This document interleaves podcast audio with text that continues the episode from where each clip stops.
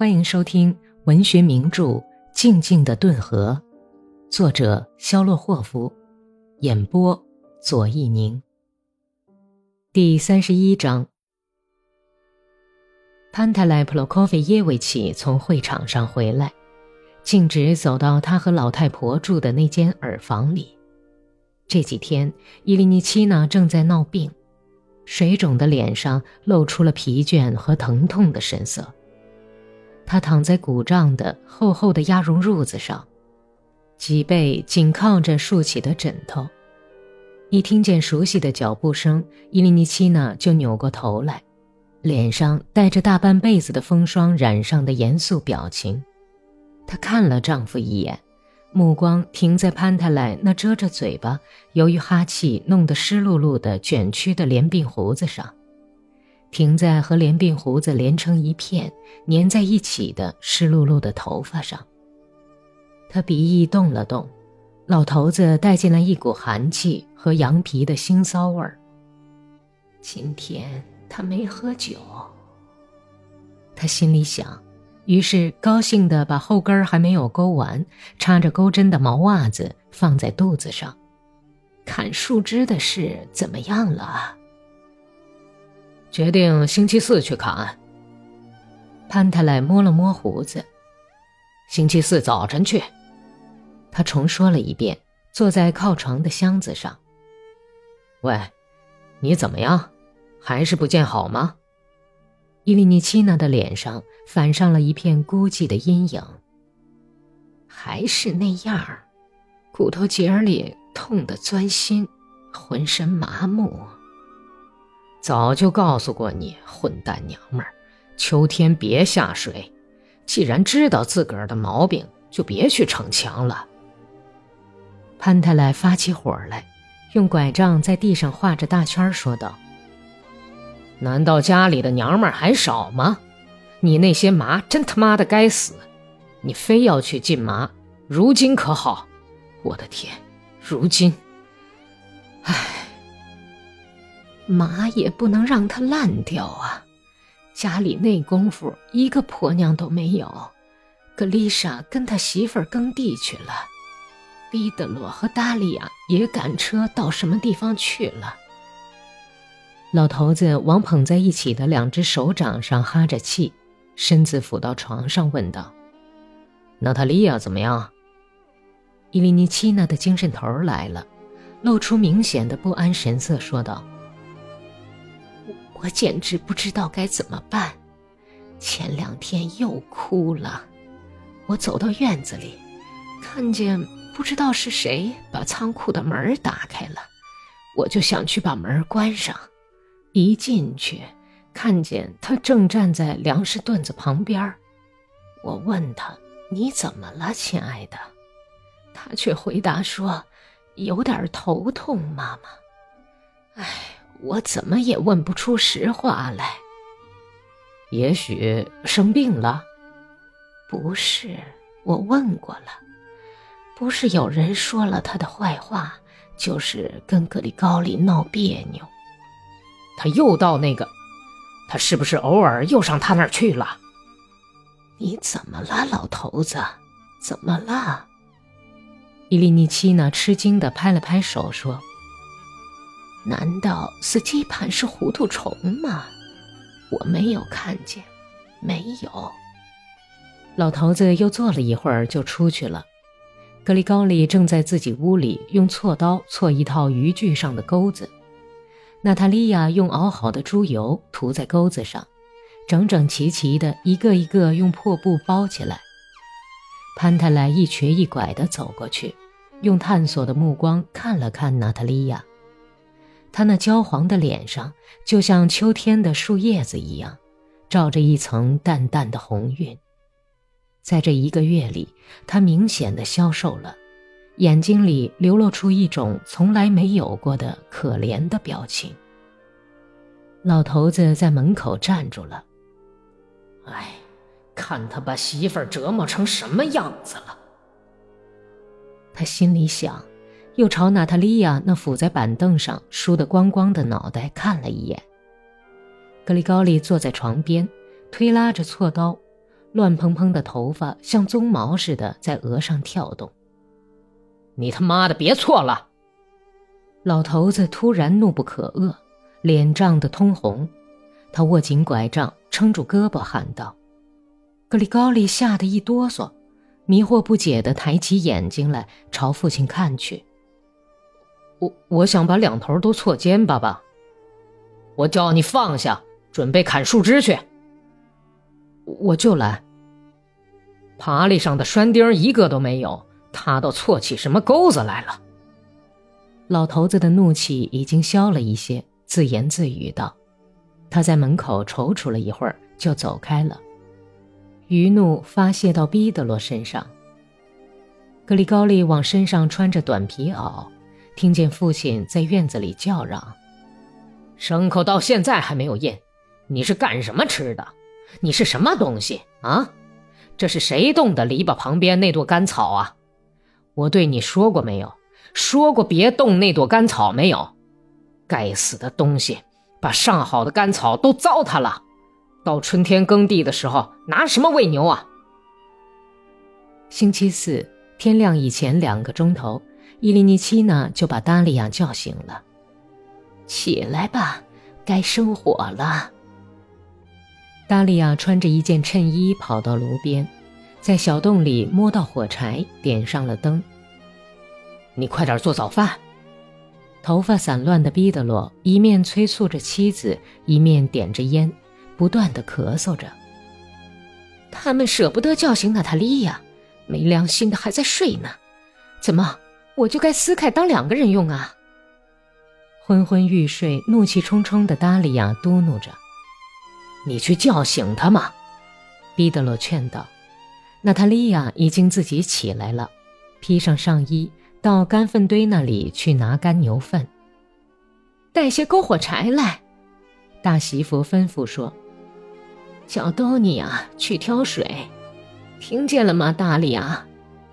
伊利尼奇娜艰难地在厨房里挪动着脚步，哑着嗓子说：“厨房里散发着新鲜蛇麻草、皮浆声和人体的温暖气味。”达利亚拖着毡靴子，啪嗒啪嗒地来回跑动，弄得铁锅叮当乱响。两只小奶头在粉红色衬衣里颤动。他的婚后生活并没有使他憔悴，也没有使他消瘦。她身材修长、苗条、灵活，像红柳枝一样，简直像个没出门子的大姑娘。走起路来袅袅挪挪，摇晃着肩膀，对丈夫的呵斥总是报以嘲笑。两片恶狠的薄唇里闪烁着结实、整齐、细密的牙齿。昨天晚上就该把干牛粪拿进来。在炉子里放上一夜就烤干了。伊利尼奇娜不满意的唠叨着：“忘记了，妈妈，都是我们不好。”达利亚替大家回答说：“早饭做好，天也已经亮了。”潘太来急忙吃早饭，稀粥直烫他的嘴。愁眉苦脸的格里高里慢腾腾地嚼着，颧骨上隆起的肌肉也在跟着滚动。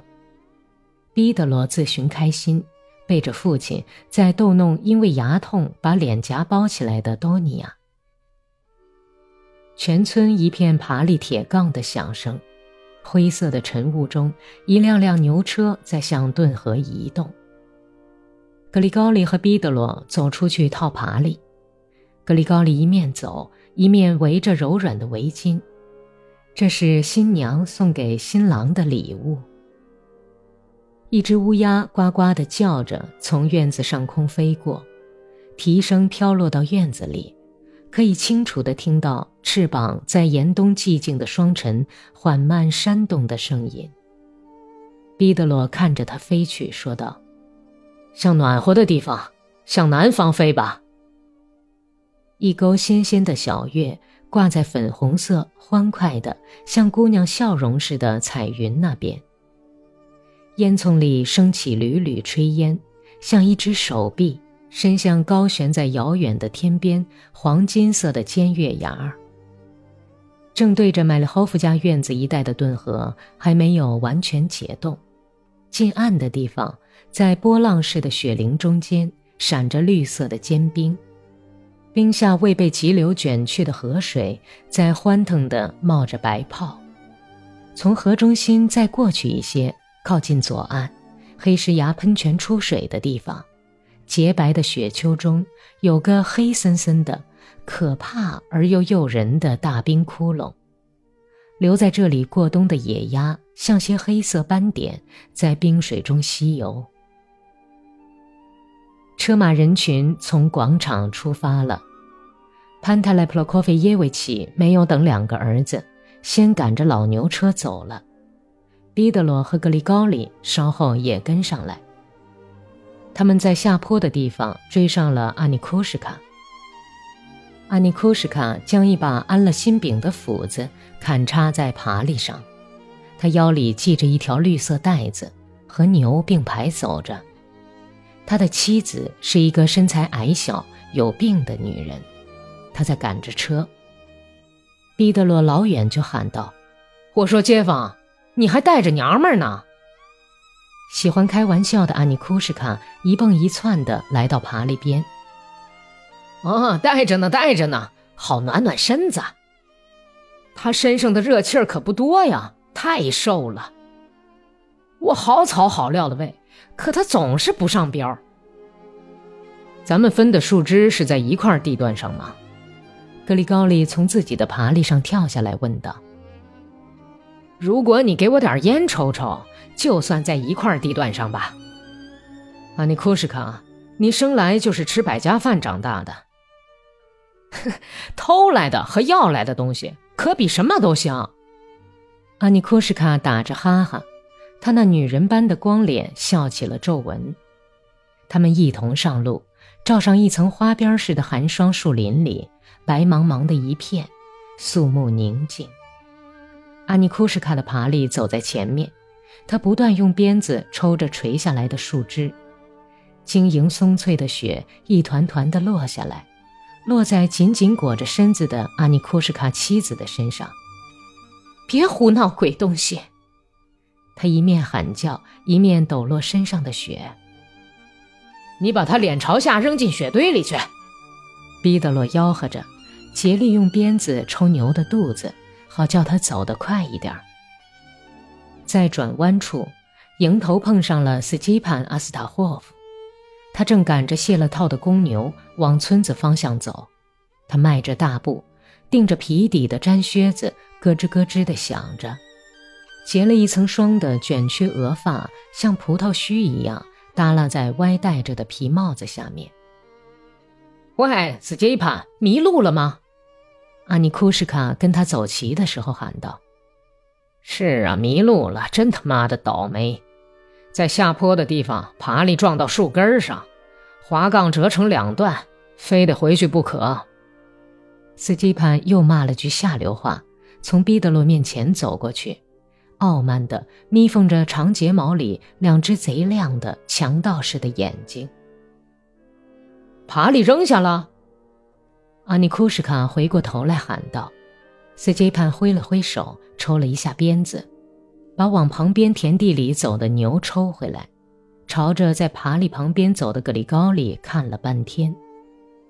格里高利看到，在离第一个谷口不远的地方，路中间扔着一辆爬犁，阿克西尼亚站在爬犁旁边，他用左手掩着盾和羊皮袄的大襟。”注视着大道和迎面而来的车辆，让开道，不然我就从你身上赶过去了。哎，可惜你不是我的老婆。阿尼库什卡粗野的大笑起来，阿克西尼亚笑着躲到旁边，坐在歪到一边去的没有滑杠的爬犁上。你老婆那不是坐在你身边呢？她死缠着我，就像牛蹄花缠住猪尾巴一样。不然我就可以把你带上了。多谢你了。毕德罗走到阿克西尼亚跟前的时候，回头瞥了一眼格里高利。格里高利一面走一面激动地笑着，在他的每一个动作上都流露出不安和期待的神情。近来可好啊，街坊？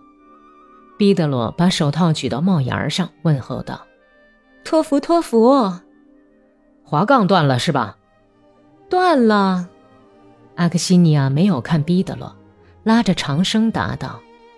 然后他站起身来，把脸转向走过来的格里高利。格里高利，我有话想跟你说。格里高利转身朝他走去，对已经走过去的毕德罗说了一声：“替我照看照看牛。”毕德罗猥琐的笑了笑，答应了，把那杯烟草熏得带苦味的小胡子扎到嘴里去。他们相对无言地站了一会儿，阿克西尼亚担心地四下看看，又把湿润的黑眼睛转到格里高利身上。羞愧和欢欣染红了他的脸颊。烤干了他的嘴唇，他的呼吸变得短促频繁。阿尼库什卡和毕德洛的爬犁已经隐没到深棕色的小橡树林子后头去了。格里高里凝视了一下阿克西尼亚的眼睛，那双眼睛里燃烧着任性狂热的火焰。格丽莎，随你怎么说，没有你，我简直就没有力气活下去。他坚决地说道，然后紧闭上嘴唇，等候他的回答。格里高利沉默不语，寂静像铁箍一样紧紧地箍住了树林。这透明的旷野，静的耳朵里都嗡嗡直响。滑杠碾过的光亮的道路，布满灰色破云片的天空，沉睡的无声的树林，一只飞进的乌鸦一声惊叫。仿佛把格里高里从短暂的梦中惊醒，他抬起头，看见羽毛蓝黑的鸟蜷着腿，像在告别似的挥动着翅膀，悄然飞去。格里高利自己都感到意外地说道：“那里会暖和的，往暖和的地方飞吧。”于是他如梦初醒，哑然失笑。来。他用低垂陶醉的黑眼睛，做贼似的向四周看了看，一下子就把阿克西尼亚拉到自己怀里。本集播讲完毕，感谢收听。